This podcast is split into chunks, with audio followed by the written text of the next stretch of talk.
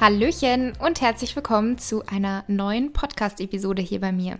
Bevor es losgeht mit dem heutigen Interview, für alle unter euch, die auf der Suche nach leckeren und gleichzeitig aber auch gesunden Sommerrezepten sind, also vor allem Salate oder auch Dips und viele andere Rezepte, ich wollte euch nicht vorenthalten, dass ich auf Instagram aktuell regelmäßig neue Rezepte poste. Also es gibt zum Beispiel schon einen Brotsalat, einen Nudelsalat, einen Quinoa-Salat, Salat und vieles mehr. Ähm, und auch auf meinem Blog fitlaura.de wird das ein oder andere Rezept erscheinen. Das steht noch fest auf meiner To-Do-Liste, dass ich auch dort einige meiner Sommerrezepte verewige.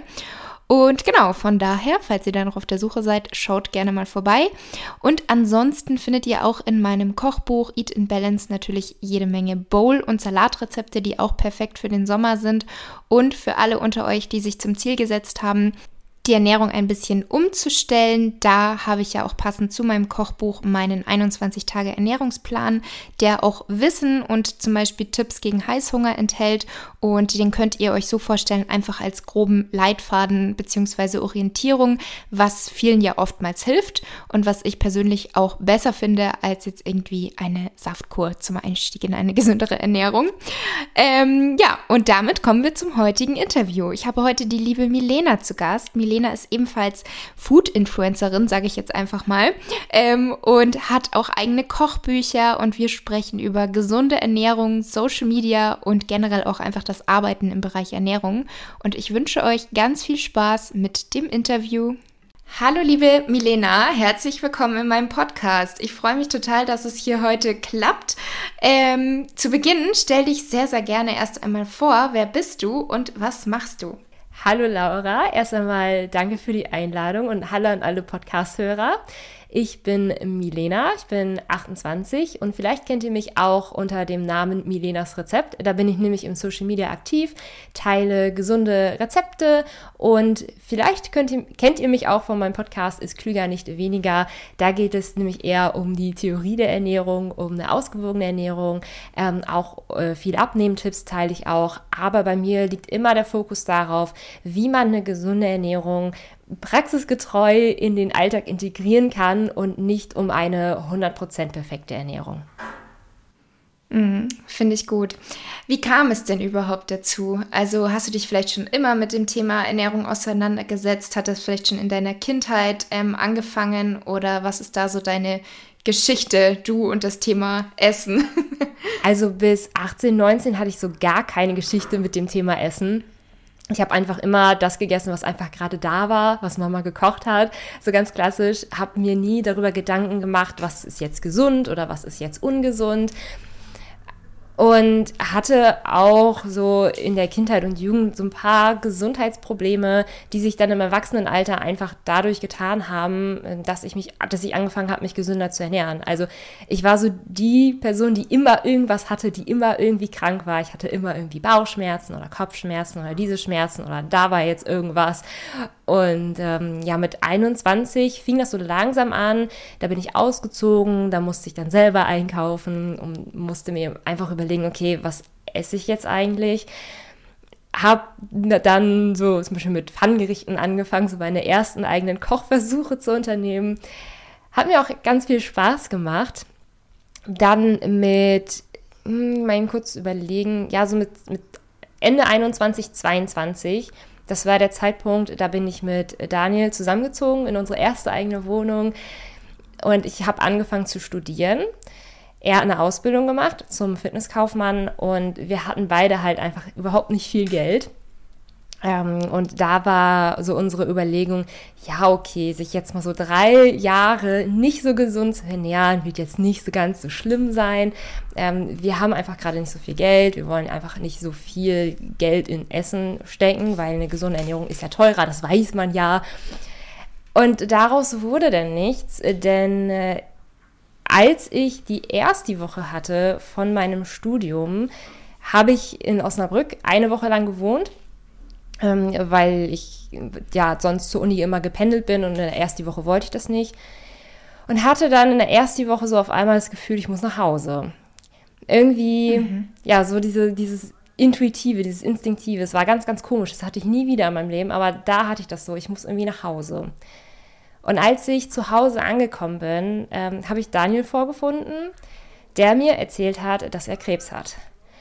Und ich weiß, es ist immer noch irgendwie echt hart für mich so. Das ist jetzt sieben Jahre her.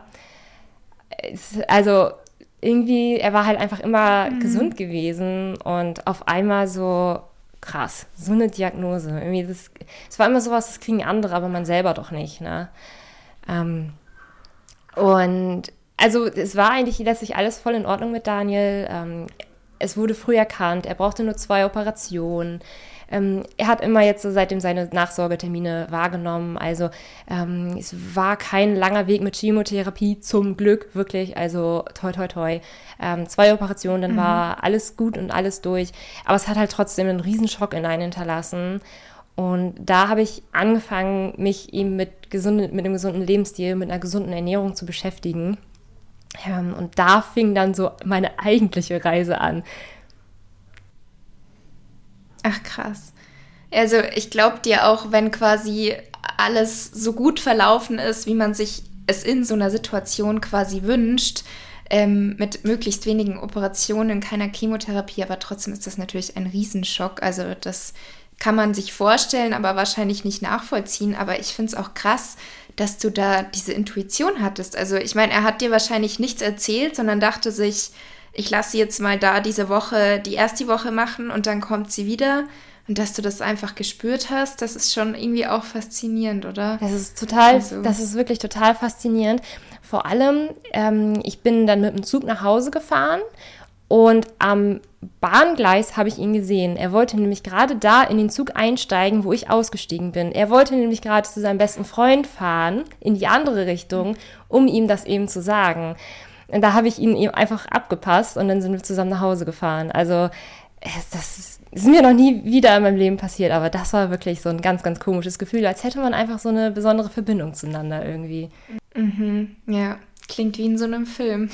Das ist echt so, ne? Und auf einmal passiert einem das ja. irgendwie selber. Mhm. Okay, und das hat dich dann also so ein bisschen zu der gesunden Ernährung hingeführt. Ähm, und wie, oder fangen wir mal an mit der Frage, wenn dich jetzt jemand fragt, Milena, was ist dein Beruf, was machst du täglich so, was sagst du dann? Weil ich, also ich persönlich finde diese Frage immer schwierig für Leute, die eben nicht genau sehen und wissen, was ich mache. Also wenn ich jetzt Freunde habe, die täglich meine Story schauen, die wissen halt genau, was ich mache, die verstehen, was ich arbeite, genauso auch meine Eltern, aber weiß nicht, wenn das jetzt die Oma fragt oder irgendwie Bekannte, ähm, die vielleicht auch ein bisschen älter sind, dann ist es immer, finde ich, ein bisschen schwierig zu beschreiben. Was ist da so deine Antwort auf diese Frage? Was ist dein Beruf? ich muss sagen, ich finde das auch ganz schwierig. Ich habe da auch noch gar nicht so diese eine Definition für mich gefunden und mhm. probiere das immer so ein bisschen aus dem Stand der anderen Person zu sehen. Also womit kann die andere Person jetzt gerade etwas anfangen? Ähm, ich sage ganz oft, ich bin im Social Media selbstständig, dass ich Rezepte teile, dass ich Kochbuchautorin bin. Ähm, manchmal sage ich auch, dass ich Ernährungsberaterin bin. Also es ist ja alles irgendwie so ein bisschen, ne? Also ähm, ja. ja, ist bei mir genauso. ja, aber so richtig, äh, so die eine Bezeichnung, wie zum Beispiel man, man ist jetzt äh, Bankberater oder ähm, irgendwie mhm. sowas oder Einzel, arbeitet im Einzelhandel oder so, das gibt es bei uns ja gar nicht. Also ich glaube, ich sage eigentlich meistens, ähm, ich arbeite in Social Media ähm, und teile da meine Tipps zu Rezepten und gesunder Ernährung. Also ja. Mhm. Ja, Finde ich gut. Und ähm, das Studium, was du da damals angefangen hattest, hast du das auch beendet oder bist du vielleicht noch mittendrin oder wie ist das? Ich habe damals Wirtschaftsrecht studiert und mhm. habe das dann auch entsprechend beendet. Da war ich recht fleißig. Also ich habe auch wirklich in diesen sechs Semestern Regelstudienzeit alle meine Klausuren gemacht, so ganz nach dem Bilderbuch. Also da habe ich, äh, muss ich mir selber auf die Schultern klopfen, das habe ich damals halt wirklich gut gemacht. Und nebenbei habe ich dann angefangen im Social Media äh, so in meinen YouTube-Kanal zu starten, meinen Instagram-Account zu öffnen und so. Und hatte auch schon damals so die so den Gedanken, oh, das wäre ja irgendwie voll cool, sowas mal beruflich zu machen, so die eigenen Rezepte zu teilen und so und davon leben zu können. Aber das war halt zurück in 2016, 2017, wo es gerade erst anfing, etabliert zu werden und wo es längst noch nicht so etabliert wurde, wie es war wie jetzt in 2022. Da hat sich ja in den letzten Jahren sehr, sehr viel gemacht. 2016 war das ja eher so, ja, haha, so, ähm, das, sowas hält doch nicht lange, Social Media hält doch nicht lange und so, ja. Mhm.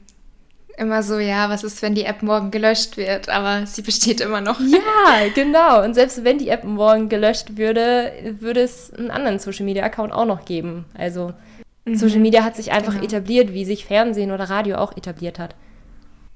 Ja, ich denke auch. Ähm, und wie ist es bei dir, Social Media? Bist du jemand, der nur produziert und was hochlädt, um andere Leute zu inspirieren? Oder lässt du dich auch gern inspirieren? Also konsumierst du auch viel? Ich probiere mehr zu produzieren als zu konsumieren, aber natürlich interessiert Social Media mich an sich auch total und ich schaue bei anderen ja auch total gerne rein, gucke, was machen die so, welche Rezepte teilen die so und mh, mm, generell, worüber sprechen die anderen so. Also mich interessiert das auch sehr. Ich hole mir auch gerne äh, so rezeptemäßig hole ich mir auch gerne Inspiration aus dem Internet. Ich muss aber sagen, ich lasse ein Rezept nie so, wie es ursprünglich war. Also ich habe immer meine Abwandlungsideen schon direkt im Kopf und ah, stattdessen könnte man dies nehmen, stattdessen könnte man das nehmen und so. Mhm. Ähm, ja, da, also wenn ich da irgendwie mal was draus nachmache, könnte man nicht sagen, was das Originalrezept war, weil weil ich irgendwie so meinen eigenen Kopf habe, was das angeht. Äh, ja, Stories schaue ich mir wirklich, also auf Instagram, die Stories schaue ich mir echt gerne von vielen Leuten an. Da habe ich ja auch mal ähm, mir deine Story angesehen und dir dann daraufhin geschrieben. So kamen wir ja letztlich in Kontakt, stimmt. ne? Ja, das stimmt. Da habe ich mich gefreut. ja, ich habe dann auch stimmt, gesehen, dass kam. du mir gefolgt bist und da habe ich mich auch gefreut. Mhm. Ja, wobei ich bin dir sogar schon mal gefolgt. Ich wusste selber gar nicht, warum ich dir zu dem Zeitpunkt nicht mehr gefolgt bin und ob das wieder irgendwie so eine Selbstständigkeit von Instagram war, weil manchmal folge ich auch Personen, denen ich eigentlich nicht folgen wollte. Und ich weiß nicht genau, wie das immer passiert. Aber ich weiß noch, dass ich dir auf jeden Fall schon mal gefolgt bin, weil du eben bekannt bist für deine Pfannengerichte. Mm, ja, ja, stimmt, die Pfannengerichte. Mm. Ja. Genau. Du hast ja auch eigene Kochbücher. Wie sind denn die so entstanden? Also vielleicht, wie ist das erste entstanden? Das erste ist ja wahrscheinlich nochmal so das Besondere. Da ähm, musste man erstmal überhaupt mit allem anfangen und wie macht man das überhaupt? Vielleicht kannst du uns da auch ein bisschen deine Erfahrungen berichten. Ja, also das allererste Kochbuch gibt es schon gar nicht mehr auf dem Markt. Das heißt, das ah. hieß nämlich damals in 2017 äh, Gesund und lecker mit Milenas Rezept. Und das hatte ich wirklich zu einer Phase geschrieben, in der ich Ernährung noch super ernst genommen habe, in der ich mich strikt zuckerfrei ernähren wollte. Also ich hatte halt meine eigene Definition davon, was jetzt zuckerfrei ist und was nicht und wollte auch unbedingt auf Milchprodukte äh, verzichten und hatte mich eben so ein bisschen verrannt in all diesen ganzen Gesundheitsaussagen von dem, was jetzt gesund ist und was jetzt nicht gesund ist und was man weglassen sollte und so weiter und so fort. Ähm, aber in dieser Phase habe ich tatsächlich schon mein erstes Kochbuch geschrieben. Ähm, gesund und lecker mit Milenas Rezept. Das hatte 50 Rezepte. Das war wirklich so ein ganz kleines, ganz kleines Buch. Und ich weiß noch, dass ich im Studium mir, glaube ich, 50 oder 75, ich glaube, es waren sogar letztlich 75 Exemplare habe drucken lassen von einer Internetfirma. Ähm, hatte dann noch eine E-Book-Version ähm, von dem Buch, habe da wirklich äh, neben dem Studium all meine Liebe und all meine Mühe reingesteckt, ganz viel gekocht, ganz viel fotografiert. Ähm, mit dem ähm, Bearbeitungsprogramm von so einem Kochbuch eben InDesign habe mich da auch eingearbeitet und bin da so meine ersten Schritte gegangen. Ähm, und auch wenn ich die Ernährungszeit an sich nicht mehr gut im Kopf hatte, weil das war schon wirklich sehr restriktiv. Ähm, ja, ist das natürlich noch was Schönes, so das eigene Kochbuch so in den Händen zu halten mit einer Auflage von grandiosen 75 Stück. das glaube ich. Und da war ich auch total stolz natürlich, dass es auch tatsächlich dann Leute, Menschen gekauft haben. Also ich glaube, ich hatte am ersten Tag so zehn Bestellungen, habe mich voll gefreut. Und dann natürlich auch alle Kochbücher selber verschickt und so. Mm. Und dann, als Gesund und, Milena, äh, Gesund und Lecker mit Milenas Rezept dann fertig war, dann habe ich ein Jahr später Milenas Pfannengerichte rausgebracht und das war so der offizielle Start in meine vollberufliche Selbstständigkeit. Denn Milenas Pfannengerichte ist damals zu meinem Glück wirklich, weil ich war ja gerade frisch selbstständig, total abgegangen. Also Milenas Pfannengerichte hat damals in 2018 wirklich so einen richtigen Nerv irgendwie getroffen und ganz, ganz viele haben sich damals wirklich das Kochbuch geholt. Ähm, und für die Zuhörer, die jetzt vielleicht nichts mit Pfannengerichten anfangen können, also Pfannengerichte ist das, was man mit nur einer Pfanne kocht, mit einer Pfanne zaubert. Also man hat nicht irgendwie noch zehn Töpfe oder was weiß ich was daneben, sondern man hat nur diese eine Pfanne. Man wirft also alle Zutaten in die eine Pfanne und bereitet dann in 10 bis 20 Minuten eine super leckere Mahlzeit zu. Und da gibt es eben so viele Möglichkeiten, ein Pfannengericht zu zaubern. Das glaubt man erstmal gar nicht. Man denkt dann immer so, ja, was will man denn damit machen? So in der Pfanne mal eben ein Ei schlagen, ein bisschen Gemüse anbraten. Pfannengerichte mhm. gehen noch viel, viel mehr. Es gibt so viele Möglichkeiten für Soßen, für Gewürze, für Kräuter. Alleine da kann man schon so variieren. Aber auch wenn man mit Gemüsesorten so ein bisschen experimentiert oder mit Bohnen oder man kann auch Spaghetti sogar in der Pfanne kochen, habe ich auch schon gemacht. Ähm, also die Möglichkeiten sind da wirklich vielfältig und für all diejenigen, die nicht lange in der Küche stehen wollen oder die einfach noch Reste der, im Kühlschrank haben und nicht wissen, was sie damit machen sollen, für die sind Pfannengerichte wirklich super. Genau, also Pfannengerichte war mhm. so mein, ähm, mein erstes, würde ich sagen, richtiges Kochbuch, ähm, was dann auch eine höhere Auflage hatte.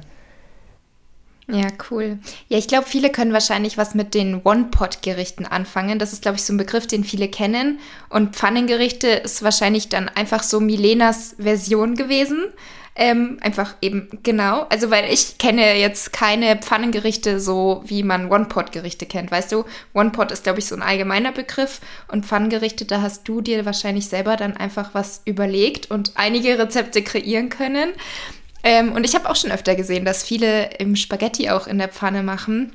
Habe ich noch nie ausprobiert, aber ich habe auch keinen passenden Deckel für meine größte Pfanne. Wahrscheinlich war das bisher das Hindernis, aber äh, muss ich auf jeden Fall auch mal testen. Ähm, du hast jetzt schon gesagt, dass deine Ernährung damals eben sehr, sehr strikt war. Und deswegen gibt es auch das erste Kochbuch zum Beispiel gar nicht mehr. Ähm, wann war da dann so die Wende? Also was ist passiert oder hat sich das einfach so ergeben, dass du deine Einstellung geändert hast? Und was ist jetzt im Vergleich zu früher deine Definition einer in Anführungsstrichen gesunden Ernährung? Ja, da können wir am besten nochmal zu dem Zeitpunkt zurückkehren, als Daniel eben seine Krebsdiagnose bekommen hat. Denn da habe ich eben angefangen, mich über gesunde Ernährung zu informieren und ich glaube, jeder hat schon so die erste vage Vorstellung davon, was eigentlich gesund ist. Man sollte mehr Obst und Gemüse essen, man sollte nährstoffreicher essen, vielleicht mehr Vollkorn essen, auch mal Nüsse einbauen und so weiter. Also das weiß eigentlich jeder. Und so habe ich auch angefangen, mich gesünder zu ernähren. Habe dann allerdings immer mehr Bücher zum Thema äh, gesunde Ernährung gelesen. Und wenn man da so blind reingeht und alles glaubt, was erzählt wird, dann kann man wirklich, äh, irgendwann weiß man gar nicht mehr, was gesund ist. Also es gibt ja so Bücher wie zum Beispiel Dumm wie Brot, wo der Autor so total auf Gluten herumhackt und behauptet, all seine mhm. Patienten mhm. äh, hätten jetzt abgenommen und würden ganz gesund und glücklich leben, bloß weil sie auf Gluten verzichtet hätten und so weiter.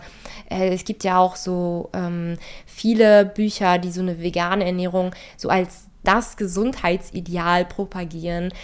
Ähm, und das kann man quasi mit jeder Ernährungsform machen. Also die einen verteufeln Fleisch, die anderen verteufeln ähm, Milch und Eier, die nächsten verteufeln Brot. Es gibt noch welche, die verteufeln bestimmte Gemüsesorten. Und irgendwie, ich war so, irgendwie war ich so total verwirrt habe aber dann angefangen, mhm. mir meine eigene Definition von gesund zu basteln. Und für mich war früher gesund immer frei von. Also ich ernähre mich gesund, wenn ich das nicht esse. Also wenn ich zum Beispiel auf Zucker verzichte. Das war für mich so ein ganz, ganz großer Punkt. So, ich muss auf Zucker verzichten, dann lebe ich gesund.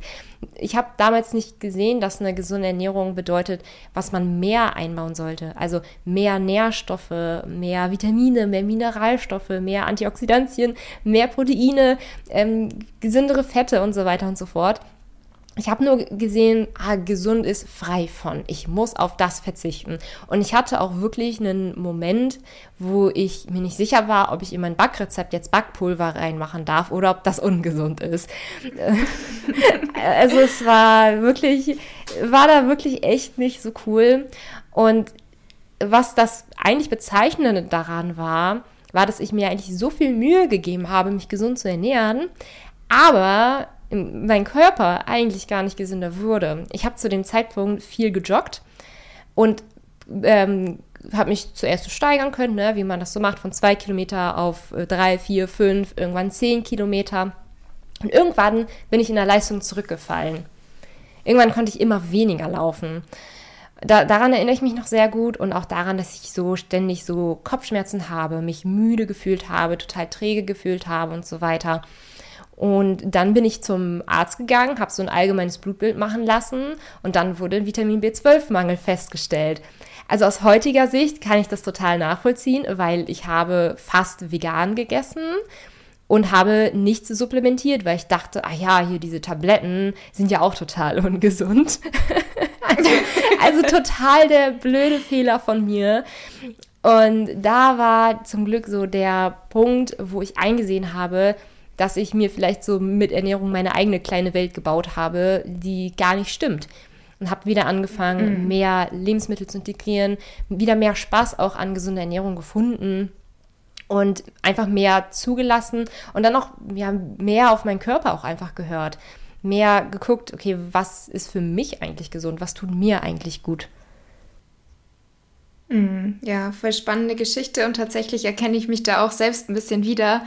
Und ich, ich glaube, dass das bei vielen so ist. Also ich habe jetzt schon mit so vielen gesprochen ähm, und ganz oft ist es, dass man eben am Anfang der Ernährung oder vom Sport so ein bisschen das Interesse wurde geweckt und dann hat man sich immer mehr eingelesen und ist in so ein Extrem gerutscht. Und erst dann hat man irgendwie so seinen eigenen Weg gefunden. Aber davor mussten viele erstmal so diese extreme Erfahrung machen. Aber ich kann es auch einfach verstehen, weil ich, mir ging es wirklich ähnlich. Ich hatte zum Beispiel dieses Buch Die Weizenwampe. Und ich weiß noch, dass mein Freund damals schon so den Kopf geschüttelt hat und so, weil ich war so, ja, kein Weizen, kein Gluten, das ist böse und habe immer versucht, ihn so zu überzeugen. Aber er hat es zum Glück nicht wirklich ernst genommen, sondern sich nur so gedacht, ja Gott, was liest sie da eigentlich für ein Buch? Und hat mich schon immer so ein bisschen damit verarscht. Und jetzt heute weiß ich zum Beispiel, dass dieses Buch überhaupt nicht irgendwie wissenschaftlich fundiert ist, dass der sich einfach irgendwas immer rausgepickt hat. Und das ist aber so überzeugend geschrieben worden, dass man halt wirklich dann so als Leser denkt, okay, oh Gott, warum gibt es überhaupt so viele Weizenprodukte? Das ist ja total ungesund. Und dann ging es mir tatsächlich echt ähnlich wie dir. Aber da ist, finde ich halt auch das Schwierige, gerade für jemanden, der anfängt, sich mit dem Thema auseinanderzusetzen. Woher weiß man, welchen Büchern oder auch welchen Social Media Profilen man irgendwie glauben kann, weil jeder wirft dann auch irgendwie mit Studien um sich. Und ich habe zum Beispiel letztens auch ähm, mit meinem Frauenarzt drüber gesprochen. Das war ganz witzig, weil der überlegt auch einen eigenen Podcast zu machen. Und ähm, der meinte dann eben, ihm ist halt immer wichtig, dass es fundiert ist. Das, was er erzählt, das soll fundiert sein. Man kann seine Meinung haben, aber er ist kein Freund davon, von diesem Ja, meine persönliche Sicht und so weiter. Was ich auch gut fand, und dann habe ich so gesagt, ja, ich kenne zum Beispiel den und den Podcast, die verlinken auch immer die Studien unter, dem, unter der Episode. Und dann meinte er aber auch, ja, aber weißt du, Laura, nur weil die die Studien darunter verlinken, heißt es nicht, dass es irgendwie gut ist, sondern also, dass es gleich wissenschaftlich ist, weil jeder kann irgendwie mit Studien um sich werfen und dann sind da zum Beispiel nur zehn Teilnehmer oder die Studie lief sieben Tage und dann hat das nicht wirklich irgendwie eine Aussagefähigkeit. Deswegen finde ich es wirklich sehr, sehr schwierig, um hier auf den Punkt zu kommen. Was sind denn dann so deine Tipps ähm, für jemanden, der jetzt gerade anfängt, sich mit dem Thema Ernährung auseinanderzusetzen? Was würdest du der, der jüngeren Milena zum Beispiel sagen, was sie anders machen kann? Also grundsätzlich muss ich dir erstmal zustimmen mit dem, was du eben gesagt hast. Ähm, es ist am Anfang sehr schwer, einzuschätzen, wo man überhaupt gute, verlässliche Informationen herbekommt. Weil man ist ja Anfänger in diesem Thema und man kann sich ja nicht in sämtlichen Studien da herumwälzen. Wie du schon gesagt hast, Studien haben eine unterschiedliche Qualität und es gibt ja auch ganz viele Studien zu einem bestimmten Thema. Und manche Studien ähm, haben eine andere Aussage als andere Studien wiederum. Und da betreiben ja einige, zum Beispiel auch so bei diesem ganzen Weizen ist böse, so ein klassisches Cherry-Picking und suchen dann eben genau die Studien heraus, die das aussagen, was die eigentlich bekräftigen möchten. Also die haben ihre Aussage und dann suchen sie sich einfach eine passende Studie dazu raus und ähm, dann wird die verlinkt und der Otto Normalverbraucher weiß gar nicht, dass die eigentliche Datenlage da eine komplett andere ist. Aber ja, sich selber komplett in die Datenlage einzulesen, ist natürlich da auch nicht die richtige Lösung, ja, denn ja. wissenschaftlich arbeiten ist halt sehr sehr schwierig und sehr komplex im Bereich Ernährung. Da muss man wirklich echt einiges an Vorwissen mitbringen. Aber jemand, der einfach nur ein bisschen gesünder leben will, ähm, ja, braucht sich da zum Glück auch nicht so wirklich äh, einleben. Also es gibt ja zum Beispiel die ähm, fünf Ernährungsregeln der WHO oder die zehn Regeln der DGE, die überschneiden sich ja zum Beispiel auch relativ gut ähm, voneinander. Und das ist schon mal ein wirklich erster guter Einstiegspunkt. Also die DGE wird ja immer so sehr kritisiert mit, ja, die haben ja alle keine Ahnung. Was diese Leute nicht wissen ist, bei der DGE sitzen Ernährungswissenschaftler und die haben sehr wohl Ahnung von ihrer, von dem Thema und von der Ernährung. Ähm, und die zehn Regeln finde ich sehr gut, weil es halt zehn Regeln sind und nicht 100 so. Zehn Regeln können, kann man mhm. eigentlich recht gut in den Alltag noch integrieren. Zehn Regeln sind überschaubar. Wir wollen ja aus der Ernährung, aus unserer täglichen Ernährung keine absolute Wissenschaft machen, ähm, sondern äh, das Ganze ja alltagsgetreu halten und wir wollen ja natürlich auch selber schauen, ob uns das Ganze eben auch gut tut. Und da eben so bei den, erstmal bei den Grundlagen zu bleiben, mehr Obst einzubauen, mehr Gemüse einzubauen, ähm, Vollkornprodukte zu wählen, ähm, damit macht man schon mal wirklich sehr, sehr viel richtig. Aber auch Wasser trinken und achtsam essen, das sind auch so ganz, ganz wichtige Themen. Worauf ich persönlich auch noch achte und was ich auch sehr weiterempfehle, ist eine proteinreiche Ernährung. Das ist bei den zehn Regeln der DGE so ein bisschen untergekommen, äh, untergegangen. Ähm, ja, denn eine proteinreichere Ernährung hat zum Beispiel Vorteile, was das Immunsystem angeht. Dass Leute, die sich proteinreicher ernähren, ein verbessertes Immunsystem haben. Ähm, aber auch zum Thema Abnehmen und Sport treiben, Muskelaufbau, hat eine proteinreiche Ernährung definitiv Vorteile. Ähm, ich merke, jetzt habe ich gerade auch schon super viel an Tipps und Tricks und so weiter eingeworfen, wo man starten würde. Äh, ich glaube, wo ich wirklich starten würde, was ich als erstes raten würde, wäre zu schauen, ähm, erstens, trinke ich genug? Trinke ich auch genug Wasser oder trinke ich äh, Softdrinks? Dann am besten wirklich möglichst auf Wasser oder ungesüßten Tee umsteigen. Ähm, wie viel Gemüse esse ich am Tag? Wie viel Obst esse ich am Tag? Ähm, ja, esse ich ansonsten nährstoffreich und möglichst naturbelassen. Das sind so Basics, mit denen kann mhm. man nicht viel falsch machen. Und natürlich hat eine gesunde Ernährung immer was Individuelles an sich.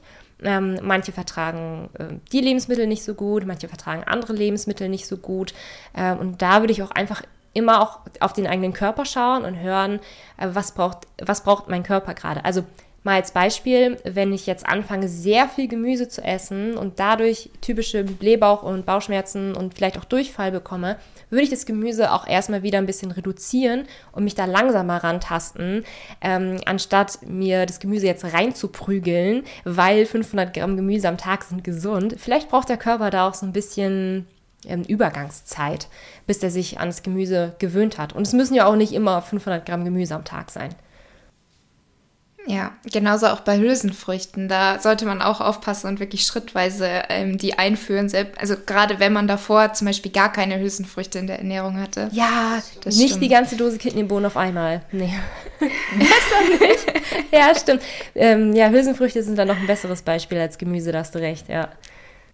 Ja, ja, und ich glaube, bei vielen ist auch das Problem, weil du es jetzt angesprochen hast, ähm, viele beschweren sich oder schimpfen über die Regeln der DGE, aber die Frage ist dann halt letztendlich wirklich, ähm, setzt sie wirklich jeder so um? Weil das sind ja eigentlich einfache Regeln, wo man eben sagt, ja gut, ist jetzt nicht so schwierig oder so, aber die wenigsten machen es dann. Also auch das mit dem Trinken, was du gesagt hast. Ich kenne so viele, die einfach zu wenig trinken und da sollte man eigentlich wirklich anfangen. Also echt so kleine Basics, die super wichtig sind und Ich glaube, viele denken halt auch zu sehr in diesen Details. Und das ist so beim Thema Training und auch Ernährung, dass sich so viele in diesen Details verrennen. Also gerade wenn es um Thema Muskelaufbau zum Beispiel geht, da machen sich dann so viele Gedanken darum, was muss ich vor dem Training essen, was danach und wie viele Stunden Zeit dazwischen und wie viel Protein und wie viel Kohlenhydrate pro Mahlzeit. Und welches Protein halt und welches Proteinpulver. Genau. Ja. Welches Protein und welche Kohlenhydrate. Also so Details, die halt eigentlich gar nicht so relevant relevant sind, wenn die Basis überhaupt nicht stimmt. Also da sollte man sich selber nicht so schwer machen. Ja, ja, da hast du wirklich recht. Also wenn man sich zum Beispiel auch hier die nationale Verzehrsstudie ansieht, wo die Teilnehmer ja, glaube ich, auch befragt wurden, was sie essen. Also es ist ja auch nochmal ganz bezeichnend, sie wurden befragt, was sie essen. Dann hat man ja herausgefunden, dass die Durchschnittsdeutschen nur 100 Gramm Gemüse am Tag essen und man muss dazu bedenken, Befragungen sind noch mal was anderes als Experimente. Denn psychologisch gesehen ist das so, wenn man Menschen danach befragt, wie viel Gemüse sie essen, geben sie grundsätzlich mehr an, als sie es eigentlich wirklich tun. Also ähm, man stellt sich oder man denkt, man will sich dann immer so ein bisschen besser darstellen, als man dann eigentlich ist.